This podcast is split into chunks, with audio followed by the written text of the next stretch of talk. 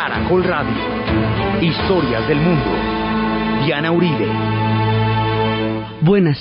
Les informamos a los oyentes de Caracol que quieran ponerse en contacto con los programas, llamar al 245 9706 245-9706, escribir a los emails de auribe.hotmail.com o consultar la página web www.dianarayauribe.com.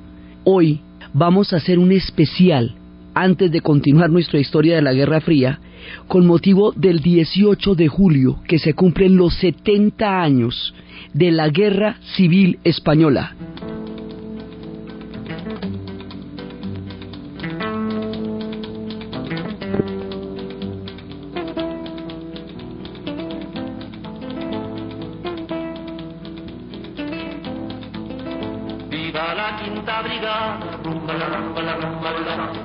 La quinta brigada, que nos cubrirá de glorias, ay Carmela, ay Carmela, que nos cubrirá de glorias, ay Carmela, ay Carmela. Luchamos contra los moros, luchamos contra los moros, mercenarios y fascistas, ay Carmela, ay Carmela. Mercenarios y fascistas, ay Carmela, ay Carmela.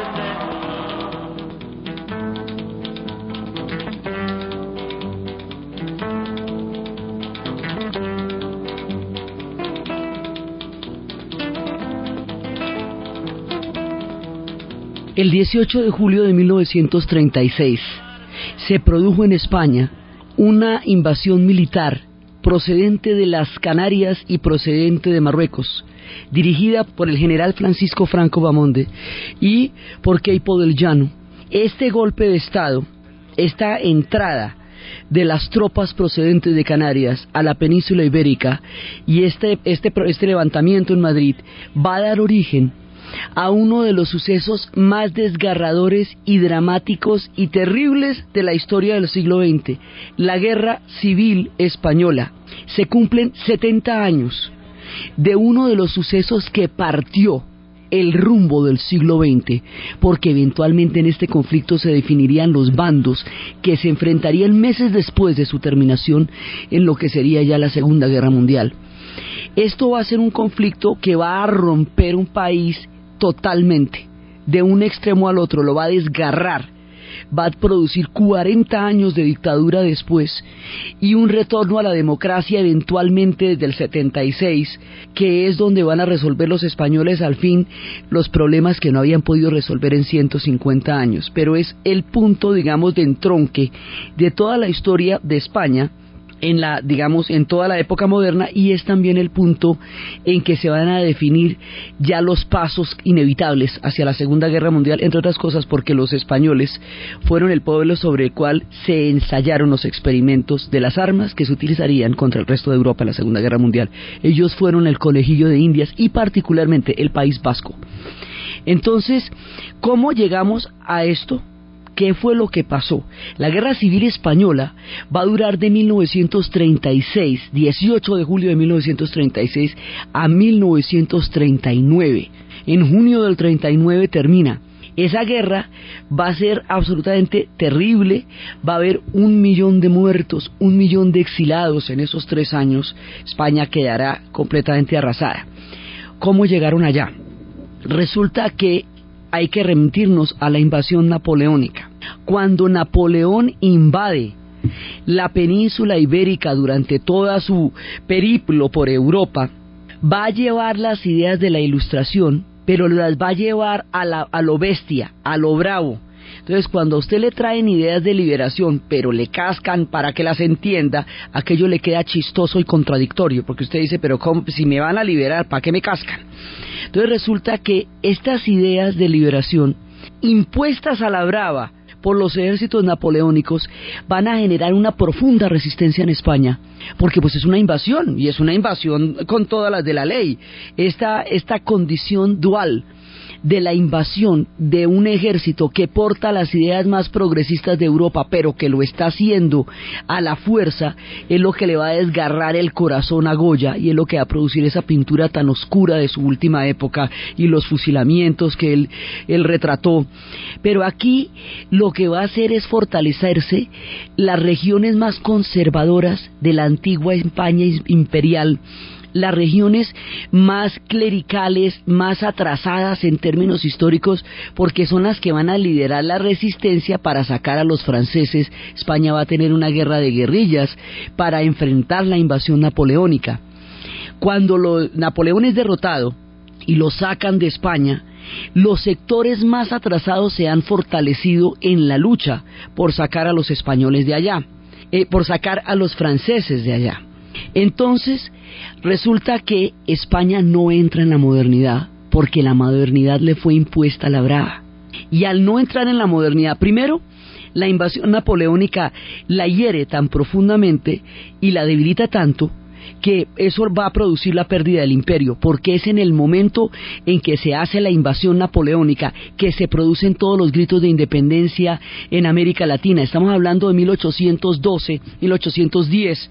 Por eso es que todas las juntas de 1810 se van a dar, la del 20 de julio en Bogotá, se va a dar la, que, la de Caracas, la de Buenos Aires, la de Santiago, hasta que toda la América eventualmente se independice es la fractura del continente de, de, la península ibérica con la invasión napoleónica la que va a hacer que en un momento dado se produzca la independencia de toda la América Latina.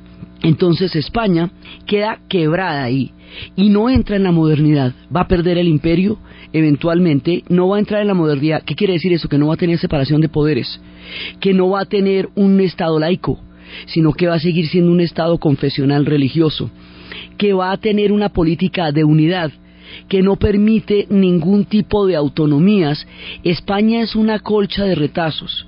Está compuesta por un montón de pueblos muy diferentes entre sí, totalmente distintos. Ahí hay unos pueblos catalanes que tienen mucho más que ver con unos orígenes franceses y con la marca de España, que era el punto donde terminaban los reinos góticos y empezaban el mundo moro en tiempo de, de, las invasiones de, de los moros que duraron siete siglos, de todo el imperio de los árabes que duró siete siglos allá. Entonces había un límite donde terminaba la región de los moros y donde empezaba la región de los godos. El límite se llama la marca. Esa marca es Cataluña. Hay otro pueblo allá que se llaman los vascos, un pueblo que tiene la mitad del país en España y otro pedazo del país en Francia. Ellos son distintos a todos, hablan una lengua diferente, el euskera, tienen una historia completamente diferente a todos los demás y fueron adheridos, anexados por el imperio español en el siglo XVIII después de haber sido libres toda su vida. Entonces, esto hay otros gallegos que hablan otra cosa, un, una lengua de galaica portuguesa diferente, son celtas. Ellos vienen, son rezagos de la presencia celta en la península ibérica por donde han pasado mil pueblos. Todos esos pueblos ni siquiera hablan español como idioma materno y están metidos en el proyecto imperial de España, ahogados en una historia que finalmente no les pertenece. Entonces ellos quieren crear la autonomía, pero en la España se ha fortalecido la España imperial. Ahí en ese momento en Europa están surgiendo todos los cuestionamientos a los estados religiosos, a los poderes absolutos, todo lo que se llama la modernidad. La modernidad es un estado laico, no un estado confesional, que no sean los sacerdotes, sino, sino la, la sociedad civil la que mande en las leyes de un estado. Todas esas cosas no pasan en España, porque al haberse presentado la invasión napoleónica de la manera en que lo hizo, esa otra España no va a poder surgir. Y para colmo de males, ya en 1898, después de que toda la América Latina se ha independizado, después de que todo el continente se ha ido, se produce la guerra de independencia de Cuba, Filipinas y Puerto Rico. Y las últimas colonias se van a, se van a desmembrar del mapa español y cuando ya pierden las colonias de Cuba, les entra la depre. Ahí, mejor dicho, apague y vámonos. España se atrasa en el tiempo, se queda atrás. Y, Europa, mientras tanto, le pasan mil cosas, entra en la modernidad, el socialismo, las utopías de todo, y esta gente se quedó atrás en el tiempo. Entonces, la otra España, la que participaría del mundo europeo, queda ahogada bajo un proyecto monolítico imperial monárquico religioso que no da salida. Y esto se va, aquí se va incubando una fractura que eventualmente va a romper esta nación. Y empieza a hablarse de otra España. Hay una generación de poetas. La historia de la Guerra Civil Española está marcada por los poetas y por los cantos y por toda la música de lo que estaba pasando en ese momento y por los pintores y por el movimiento artístico tan brillante que en ese momento tuvieron. Hay una generación a la que le duele España, la generación del 98, la generación de Antonio Machado, la generación de Miguel de Unamuno, la generación de Azorín. Toda esta generación siente un dolor terrible de una patria que está atravesando un momento muy duro de su historia, un momento de sombra. Y ellos están hablando de toda esta problemática y la, la escriben en sus poemas y nos cuentan que hay dos Españas y que una de las dos Españas va a, a el arte del corazón. Entonces, la versión que haría Jean Manuel Serrat, catalán, de los versos de Antonio Machado, contándonos de esa España, es una manera, como nos dicen, que están tratando de surgir dos pueblos casi incompatibles dentro de un mismo territorio. Y hay un español que quiere vivir y a vivir empieza. Y hay un español que quiere vivir y a vivir empieza.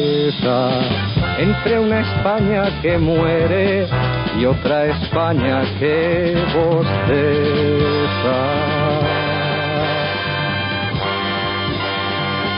Españolito que vienes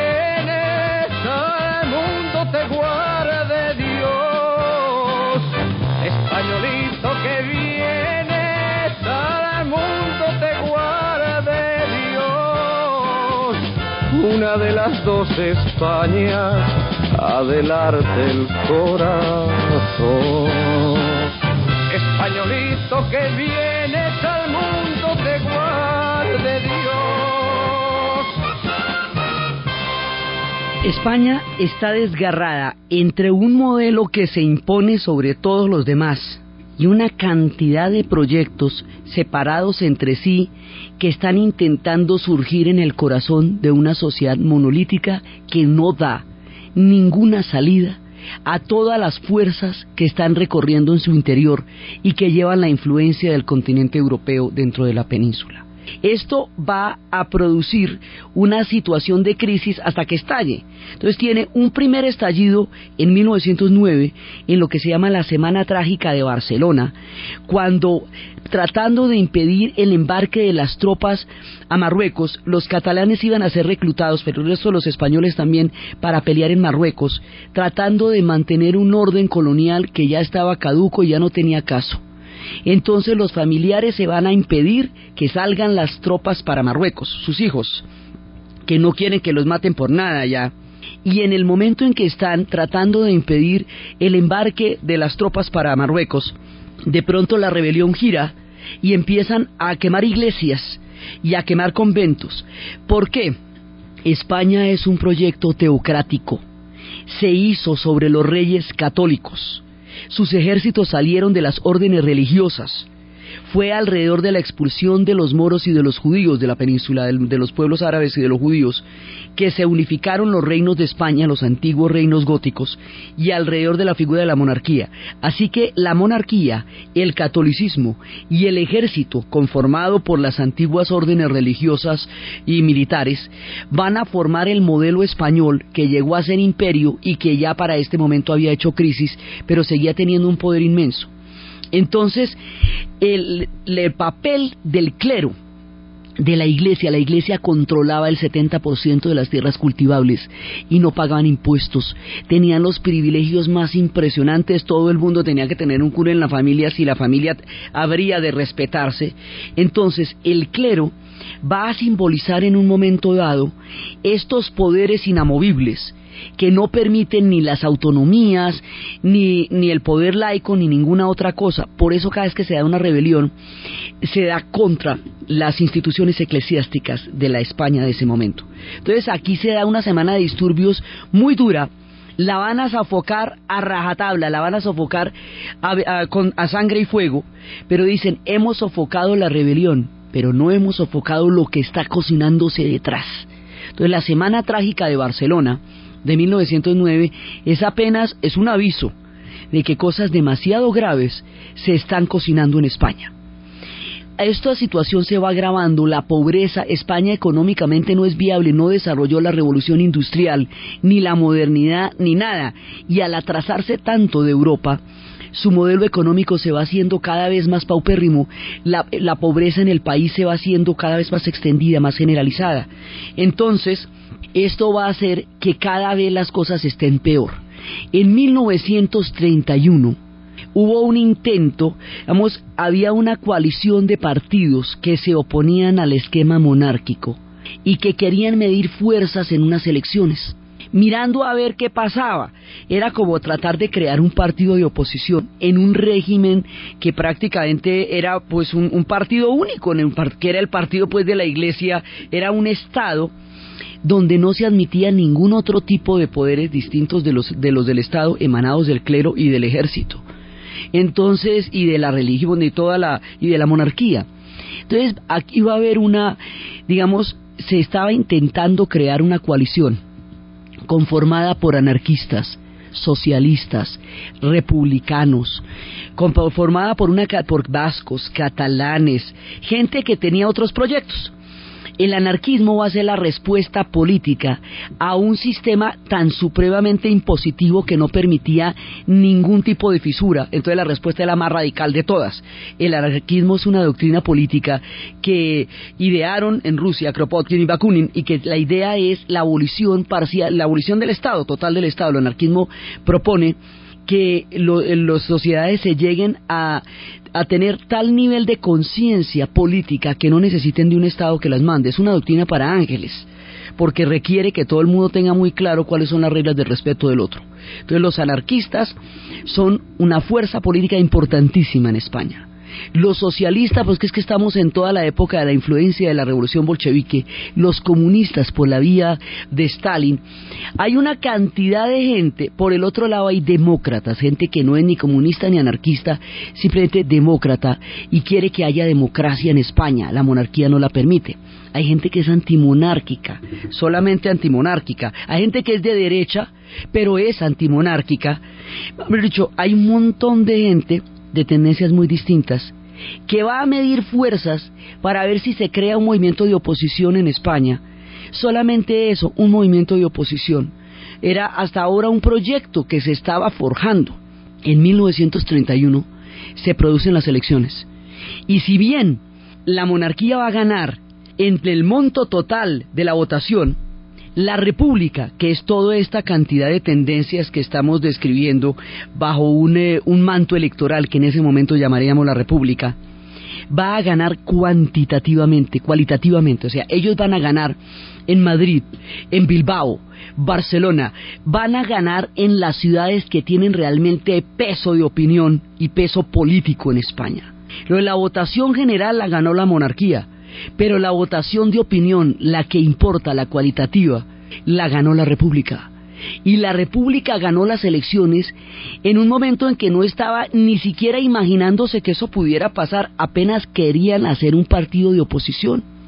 Entonces, si usted está echando carreta en una cafetería sobre cómo arreglar el país, y eso hay que hacer esto y lo otro y lo demás allá, y de pronto a la salida de la cafetería se gana las elecciones y le toca gobernar el país, calcule el susto. El susto es macho, porque resulta que usted no tiene en ese momento la preparación para entrar a gobernar, apenas está creando un modelo político. Estaba empezando a madurar un modelo político muy heterogéneo al interior y que era solamente una mirada para ver si se podía hacer un partido de oposición en España y se las ganaron pues estaban completamente sorprendidos, perplejos completamente. Y al estar tan sorprendidos, la, los acontecimientos se les adelantaron a ellos. Ganaron estas elecciones antes de saber siquiera qué iban a hacer con ellas. El asunto es que a las 5 de la tarde, Alfonso XIII, rey de España, debería haber abandonado el territorio español y esto va a ser, digamos, el fin de la monarquía en ese momento, hay quienes dicen, los que salieron con él, que el hombre aceptó esa, ese ultimátum que le propone la República para evitar un baño de sangre. Porque hay quienes dicen que igual no tenía ninguna otra salida, pero el asunto es que este hombre se va antes del atardecer. Sale el monarca de España y eso es la primera vez que un rey sale de allá desde que se formó España porque la monarquía ha sido el hilo conductor de la historia española hasta esta tarde de 1931. Empieza a gobernar la República y la República, como es tan heterogénea, entonces da bandazos para un lado y para el otro porque tiene fuerzas de derecha, de izquierda, anarquistas, socialistas, comunistas, todo el mundo tiene un proyecto diferente. La república es una sombrilla debajo de la cual están todos para, esperar a que escampe, pero cada uno va en una dirección distinta. Había unos pocos que querían un régimen republicano, que querían la separación de poderes, que querían, digamos, trasladar el esquema de la modernidad al Estado español pero los demás quieren proyectos excluyentes e independientes.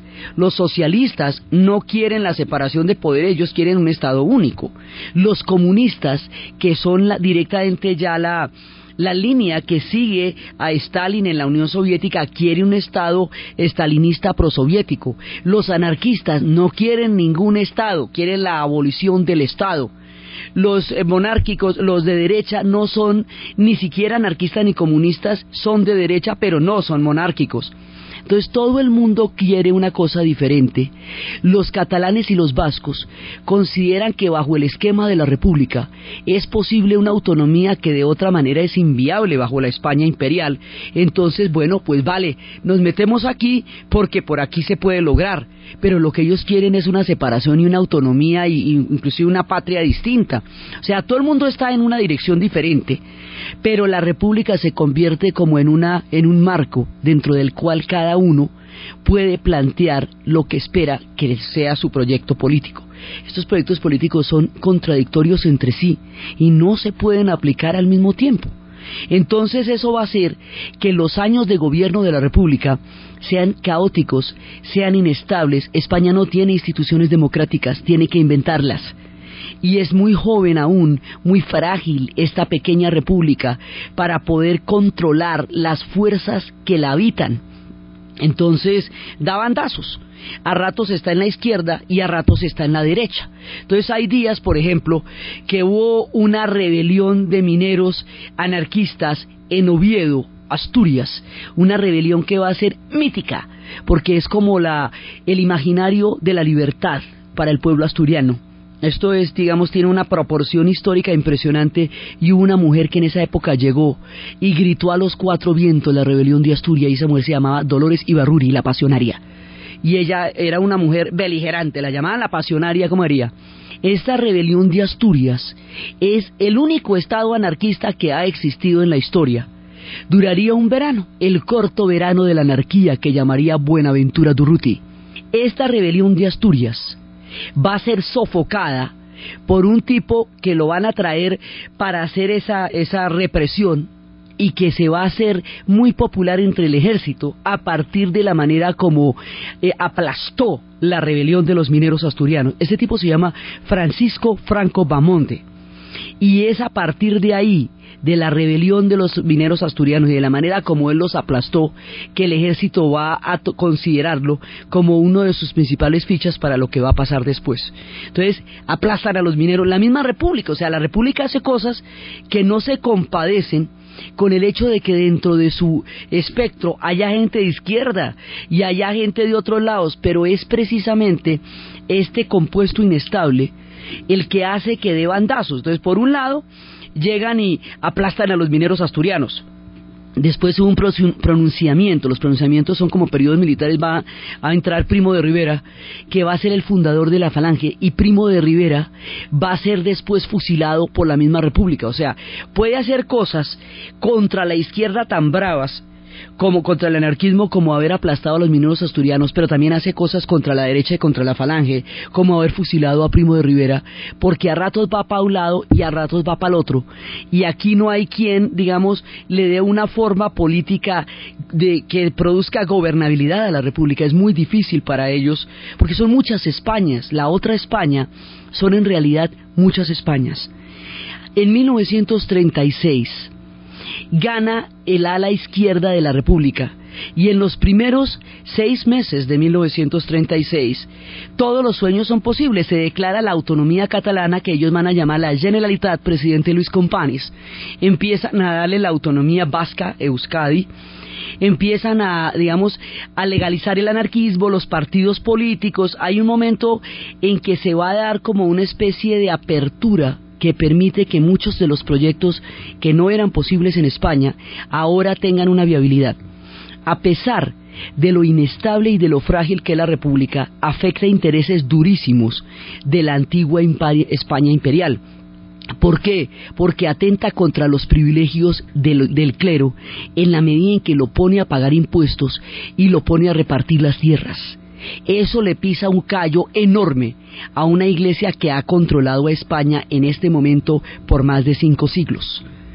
Además, como es laica, con también amenaza el predominio que tiene la iglesia sobre la educación, sobre la moral y sobre la vida de los españoles. Y además eh, limita el poder del ejército en muchas cosas. Mejor dicho, esta, esta república, con todo lo frágil que es, atenta contra los intereses que han caracterizado el poder en España. Y el que atente contra esos intereses va a hacer que toda esta fracción, que todo este pedazo de España, vaya pensando en hacerles un golpe de Estado. Y vaya pensando en Franco como aquel que lo puede liderar. Y vaya pensando en los territorios que tiene Allende los mares, que son por un lado las Islas Canarias y por el otro el Sahara, el Sahara español de Marruecos como lugares de donde va a venir la rebelión. Entonces se está fraguando un golpe de Estado. Ese golpe de Estado se hace desde allá. Y ese golpe de Estado se va a producir el 18 de julio de 1936, hace exactamente 70 años en estos días. Y eso es lo que va a detonar. La cosa se ha venido agravando, agravando, agravando, agravando. Va a haber una chispa que es la que va a hacer estallar digamos, la, la, situación, la que la va a detonar, y es el asesinato de un diputado conservador que se va a llamar José Calvo Sotelo. Cuando José Calvo Sotelo aparece asesinado, eso va a ser como la, la chispa que dé el aval para el golpe de Estado porque eso va a ser entendido como un acto de guerra, un acto de provocación, un acto, digamos, que va a, considerarse ya intolerable para todas estas fuerzas que están siendo amenazadas por el orden que la República está intentando consolidar. Y por eso es que a partir del asesinato de Calvo Sotelo se va fraguando la rebelión y la rebelión tiene lugar ese día del 18 de julio, ese día se hace el golpe de Estado. Cuando se hace el golpe de Estado, ¿contra quién? Contra el gobierno de la República en Madrid. Entonces ahí se parte España porque la España religiosa, monacal, conventual, la de Felipe II, la España de los reyes, la España imperial, a esa España la vamos a llamar los nacionalistas, porque son los partidarios de una unidad nacional que no admite ninguna fisura. Y al resto del combo, este arco iris de partidos, lo vamos a llamar la República, que está conformado por vascos, anarquistas, catalanes, comunistas, socialistas, monárquicos, eh, antimonárquicos de derecha, republicanos en el sentido estricto de la, de la palabra, digamos político de la palabra, gente de todas las diferentes tendencias, a eso lo vamos a llamar la República. La República que tiene su gobierno en Madrid, va a decretar que la rebelión de las tropas no va a pasar y no va a poder tumbarlos. Entonces a eso se va a llamar un grito que se llama, que va a ser, va a recorrer la historia se llama no pasarán. No pasarán es la manera de decir esto no, ellos no vamos a permitirles a ellos que desbarate el proyecto de la República. Entonces la guerra civil consiste en crear un montón de frentes para quitarle la atención a Madrid, porque Madrid es el corazón del proyecto republicano y si Madrid cae, cae la República. Entonces van a crear frentes en todas partes, en el País Vasco, en todos lados, para que las tropas tengan que dispersarse por el territorio español y entrar a pelear con los diferentes milicianos que se van a levantar para defender a la República contra el levantamiento militar que dirige Franco y Keipo del Llano. Eso es la guerra civil, el enfrentamiento entre estos ejércitos que provienen de Marruecos, que defienden la España imperial, contra toda la cantidad de espectro político que va a ser la República. Esa es la guerra. Entonces esto se va a meter por toda España hasta que la va a destruir por completo. Pero Madrid va a sufrir una de las peores partes. Madrid va a sufrir una, una cosa terrible porque Madrid va a tener dos años de cerco dos años de hambre, dos años de bombardeos, dos años de escasez, dos años terribles, porque Madrid es la que va a tener que resistir. Esta guerra es tan salvaje que un día que murieron 48 mil personas defendiendo 5 kilómetros de la entrada a Madrid. Y eso es lo que cantaban. Esto tiene una cantidad de cantos que van a ser también legendarios. Estas son las coplas por la defensa de Madrid. los Puente de los franceses, puente de los franceses, mamita mía, nadie te pasa, nadie te pasa. Porque los madrileños, porque los madrileños, porque los madrileños, mamita mía, que bien te guardan, que bien te guardan. Madrid, que bien resistes, Madrid, que bien resistes Madrid que bien resistes, mamita mía, los bombardeos, los bombardeos. De las bombas se ríen, de las bombas se ríen, de las bombas se ríen, mamita mía, los madrileños, los madrileños. Madrid resiste. Madrid resiste los bombardeos, el cerco, el hambre, el asedio. Madrid es el corazón del proyecto republicano y es el símbolo de que la República existe. Cuando caiga Madrid, caerá toda la República. Entonces la guerra se está extendiendo por todas partes. Entonces hay una primera parte en que la guerra la están haciendo los españoles y se están, se están golpeando muy duramente. Una guerra civil es la peor de todas, porque es que está entre primos, entre hermanos, entre padres, entre hijos, entre parejas. Una guerra civil es sangre de tu sangre, cuña de tu propia, de tu propia familia. Es muy duro por eso. Entonces, pero aquí están matando entre españoles. Entonces, en ese momento, la Alemania nazi le dice a los españoles, no, pero mire, le dice a los nacionalistas, le dice a Franco, le dice a toda, al ejército, no, mire, pero ustedes se están matando así como amateurs, venga, yo los enseño a matarse en serio, o sea, lo que es tecnificar la muerte y volverla a un proyecto serio para que se maten es todos, ¿o yo? Venga, yo le digo cómo se hace eso. Entonces, Hitler aprovecha la circunstancia de la guerra civil española para ensayar las armas que utilizará contra el mundo en España y empieza a apoyar a Franco. Hitler apoya a Franco con la Legión Cóndor y Mussolini apoya a Franco con, la, con, con, tropas también. O sea, en el momento en que la República intentó hacer una democracia en España, Europa viraba hacia el fascismo y el fascismo cogía una fuerza terrible y eso fue ahogando la posibilidad de un proyecto democrático que desde el momento del golpe de Estado ya estaba en un peligro muy grave.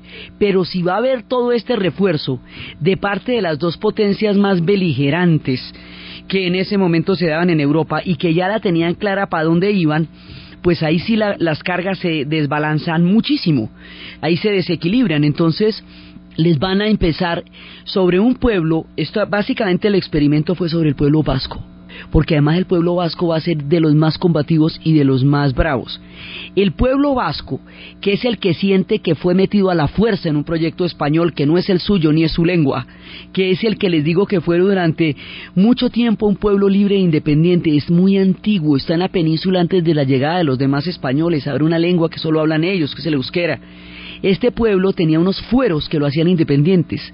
Después, en el siglo XVIII, fue anexado al proyecto español y lograba mantener un cierto nivel de autonomía, pero ya para estas épocas había perdido toda la posibilidad de expresar su cultura en términos de, en términos de una autonomía. Ellos tienen una población que se llama Guernica y en, en el centro de la población estaba la biblioteca de toda la cultura vasca y un árbol bajo el cual se transmitía la herencia de la cultura vasca de padres a hijos. En un día de mercado, domingo, cuando seis mil personas estaban en la plaza, la Legión Cóndor lanzó un sistema de bombardeos que eran primero bombas incendiarias, luego bombas explosivas y luego bombas incendiarias, planchando tres veces con tres tipos diferentes de bombas a un pueblo civil en el día del mercado y lo destruyó totalmente, Guernica. Y esto va a ser un crimen histórico que el mundo registrará. Además, después dijeron que era un error. Ah, chévere. Pero destruyeron el pueblo de Guernica. Solamente sobrevivió el árbol, el árbol de Guernica. El testimonio gráfico y pictórico del horror de lo que fue este bombardeo le fue encargado a Pablo Picasso. Y es el cuadro que muestra el desgarramiento y los pedazos de dolor del pueblo vasco y del pueblo español a través de ese desorden, de esos ojos desorbitados, completamente atomizados y rotos y despedazados en el dolor que significa el Guernica. Esta guerra va a ser muy importante en el mundo también porque en ese momento los españoles tenían la intelectualidad más brillante. La generación del 98 todavía estaba activa. Miguel de Unamuno cuando ve lo que está pasando y alguien gritó viva la muerte, porque en todas estas épocas a los pueblos les, da la loquera por, por quererse matar todos. Entonces él dijo, momentico, viva la muerte es un grito que solo puede hacer un inválido emocional. Pronuncia el, el discurso, el último discurso en la Universidad de Salamanca y le dice a los nacionalistas, ustedes vencerán porque tienen la fuerza, pero no persuadiréis porque os hace falta aquello de lo cual carecéis para poder persuadir la razón y la justicia en la lucha. Y él se retira de la academia y se va a morir de tristeza. Antonio Machado también va a morir de tristeza, exilado en un pueblito chiquito que se llama Culeag. Y al mismo tiempo está la generación del 27, una generación que se acuñó alrededor del, aniversario de Góngora y Argote y que va a ser la que más represente el espíritu de esta otra España que están haciendo en esa generación. Ahí están los duros, está Federico García Lorca, está Miguel Hernández, está Rafael Alberti, Jorge Guillem, está una cantidad de gente importantísima. Estos poetas van a llevar al mundo lo que estaba pasando. Federico García Lorca, había sido un poeta particularmente incisivo en mostrar a través de una poesía exquisita todas las diferentes formas de opresión que sacudían el alma española. Fue el hombre que remitió a los gitanos, que empezó a hablar de la opresión de las mujeres en su teatro, como en, en la casa de Bernarda de Alba y en Mariana Pineda. Fue un tipo muy penetrante en el corazón español y a este tipo lo van a matar y el asesinato de Federico García Lorca, el crimen que fue en Granada, va a ser uno de los momentos más duros de toda esta historia. Este hombre va a ser uno de los que va a llevar el alma de España por el mundo a través de su verso.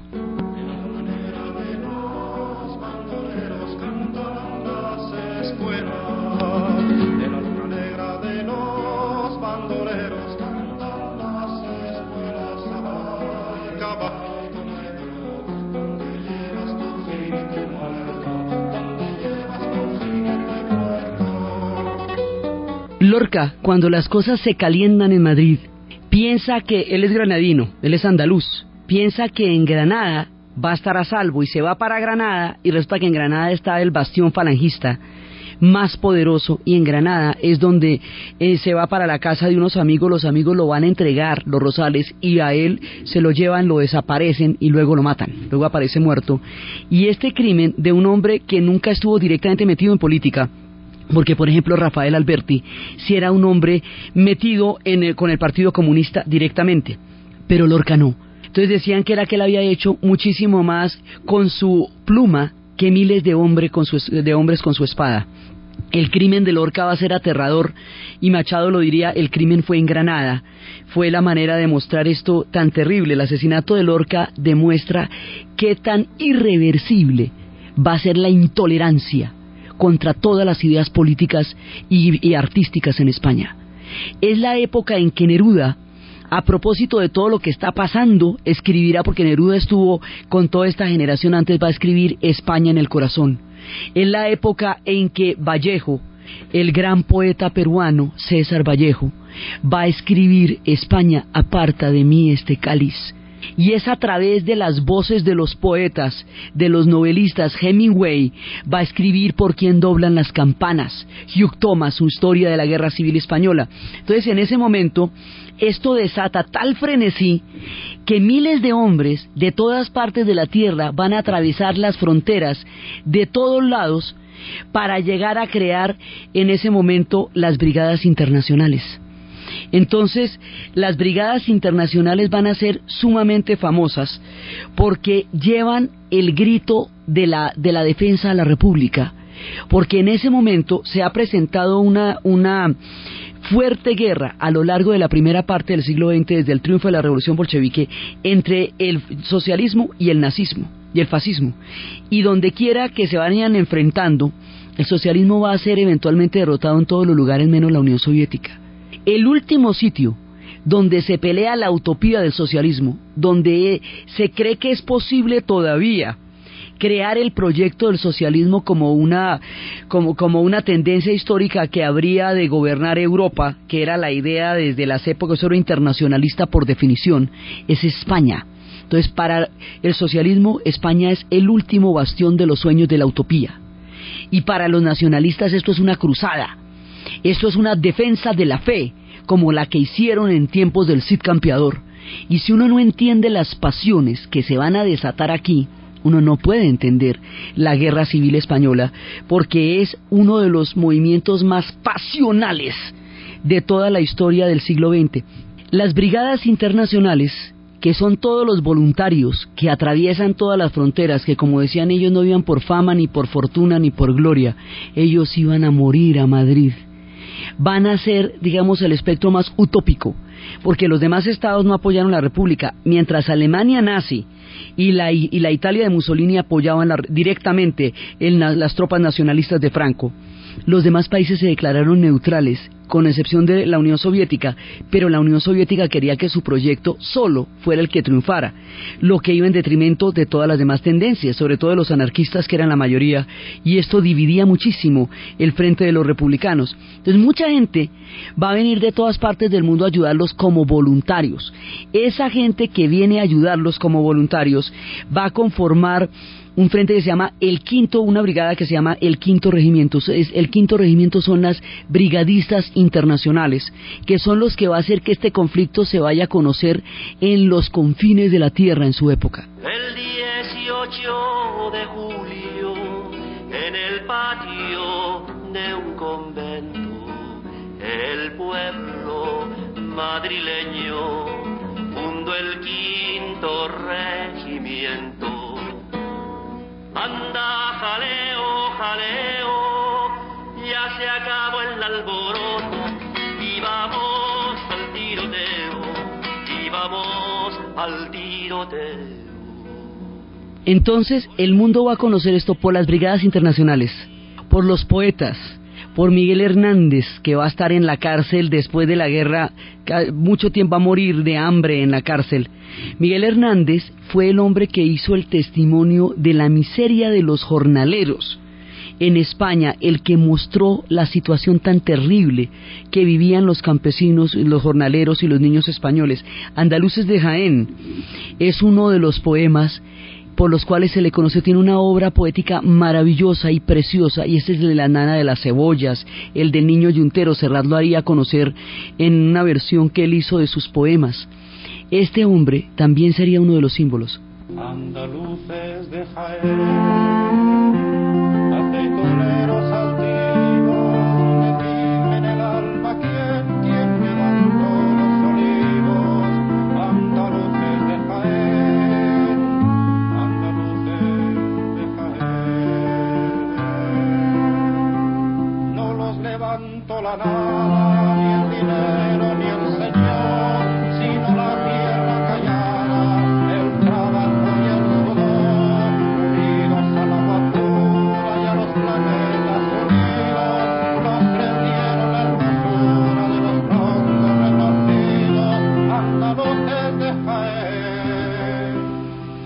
Entonces los poetas están dando a conocer al mundo lo que está pasando acá y en un momento dado las cargas se van desequilibrando. Hay un punto, las brigadas internacionales no eran ejércitos profesionales, eran voluntarios, mientras que la Legión Cóndor y el apoyo italiano eran tropas élites con un armamento muy grande para un proyecto mucho mayor que era lo que iba a ser toda la guerra europea.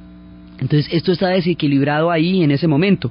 Pero por el otro lado hay un punto en que deciden que eso lo van a librar entre españoles y que se vaya todo el mundo. Entonces los brigadistas después van a hacer, van a devolverse para su casa, pero como parte del trato, pero la Legión Cóndor refuerza su apoyo a los nacionalistas y eso va a determinar que en un momento dado la balanza se incline en favor de, la, de, los nacionalistas y termine cuando ya cae el frente norte, el de Aragón, aquí hay unas batallas durísimas, Belchite, Teruel, Brunete, todas esas batallas van a ser durísimas y la República tuvo en ocasiones toda la viabilidad de poder ganar pero con este apoyo reiterado de parte de, Hitler y de Mussolini, eventualmente cuando caiga el frente norte, toda la parte de Aragón, ya la guerra estará perdida hasta cuando lleguen directamente a las capitales. Entonces, en ese momento los vascos van a, van a pelear durísimo y les va a tocar la peor parte de la guerra. Y el único clero que estaba de parte del proyecto republicano era el clero vasco. Entonces, hay un momento en que la situación de España a través de la intervención de los brigadistas internacionales y a través de la intervención de la Legión Cóndor, en primera instancia a través de la Legión Cóndor y del apoyo italiano, se internacionaliza. Y al internacionalizarse se vuelve un catalizador de las fuerzas que se están enfrentando en Europa. Y al volverse un, un catalizador termina creando los bandos en que se va a dividir Europa en la Segunda Guerra Mundial. O sea que España es la antesala, la guerra civil española es la antesala de la Segunda Guerra Mundial y es donde quedan planteados los terrenos de lo que va a pasar y de los que se van a enfrentar. Y lo que pasó cuando decimos que era el experimento es porque los nazis filmaron lo que hicieron contra el pueblo vasco para utilizar esas, esos documentales como forma de entender qué efecto producían ese tipo de bombardeos sobre la población civil había la premeditación de la barbarie, estaba ya sobre el pueblo vasco, ya sobre las bombas que cayeron sobre ellos, ahí ya estaba planteado cómo era que iban a hacer los ataques contra el resto de Europa, ahí estaban empezando a modelarse los planes de lo que sería la guerra relámpago. Entonces, este, este conflicto es la antesala, pero también es uno de los detonantes, digamos, es uno de, las, de los momentos en que ya quedan las cartas sobre la mesa de lo que va a pasar en ese momento en Europa y terminan muy al filito, porque si la guerra civil termina en el 39, en junio del 39 y en septiembre primero de 1939 es cuando las tropas de Hitler entran en Polonia y es cuando Inglaterra dice que si para las 11 de la mañana no ha retirado las tropas de Polonia, Inglaterra se declarará en guerra con Alemania y estalla la Segunda Guerra Mundial. Y aquí hay un montón de juegos, porque mientras Stalin apoyó a los comunistas, también hizo el pacto de no agresión con Hitler. Entonces, al fin, ¿qué? ¿Cómo va a pactar con el diablo cuando se supone que él era el adalid del comunismo? Eso es entregar España. Y al mismo tiempo está defendiendo a los comunistas, apoyándolos en España contra las fuerzas que está apoyando Hitler. Entonces ahí hay unos juegos muy complicados. El asunto es que ya militarmente la República no da más.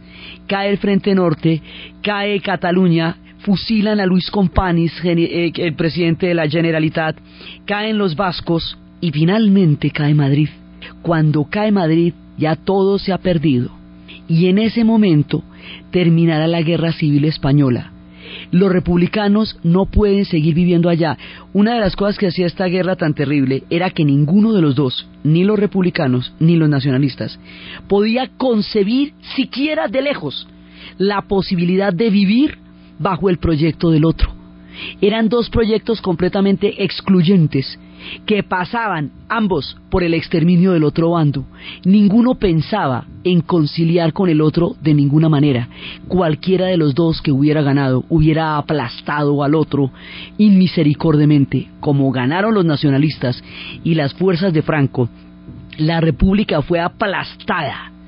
Se prohibió la lengua vasca las escrituras en lengua vasca, hablar, escribir notarialmente, legalmente, no existe la lengua vasca ni la autonomía vasca. Se prohíbe la lengua catalana, no se puede hablar en catalán, se prohíben las autonomías, tampoco en gallego todo lo que no sea la España imperial. Otra vez vuelven y quedan en, la época de Felipe II, pero sin el imperio y destruido el país. Entonces ahogan, ensangrientan a la otra España y dicen que durante los 40 años que Franco gobernó, murió tanta gente esgraneadita, hoy una y otra mañana como durante toda la guerra. Dicen que se echó un millón de muertos ahí suavecito, ya digamos en 40 años, ya sin afán, o sea, sin estas prisas de hacerlo en tres años. En tres años murieron un millón de personas, un millón de exilados salieron por toda la tierra y esa es otra de las cosas por las cuales este conflicto va a ser tan conocido, porque en todas partes vienen exilados de la guerra civil. México, particularmente, fue el país que más apoyo brindó a los republicanos en el exilio. Entonces había que devolverse no solamente de la dictadura política, sino de toda esta dictadura en la sexualidad y en la moral. Las películas todas dobladas, nunca conocieron películas en idioma original, por eso Cabrera Infante decía por quién doblan las películas. Entonces había que empezar a escuchar un mundo que no se podía por la censura, la censura era brutal durante el franquismo y había una figura de un portero que a las 10 de la noche cerraba el portón que llamaban el sereno.